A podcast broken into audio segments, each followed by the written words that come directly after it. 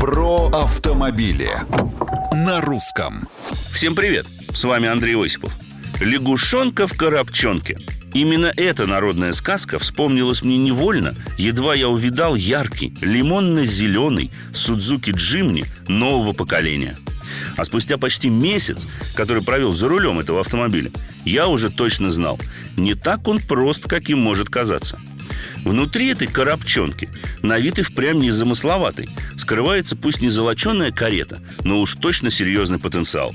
Кубик снаружи, с расставленными по углам колесами, новый Джимни не только всегда привлекает внимание других участников движения, но может как горный козлик скакать по грязи и буеракам, словно не замечая, что дороги больше нет, и люди здесь уже не ездят, да и ходят редко.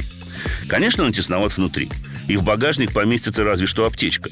Но заднее сиденье легко сложить, и тогда в кормовой части можно даже прилечь. По диагонали, конечно, поджав ноги.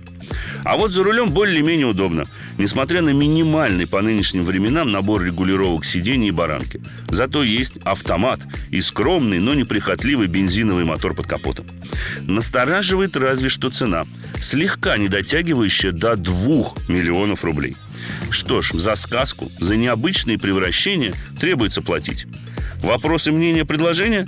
Пожалуйте в соцсети Русского радио. А с вами был Осипов. Про автомобили на русском.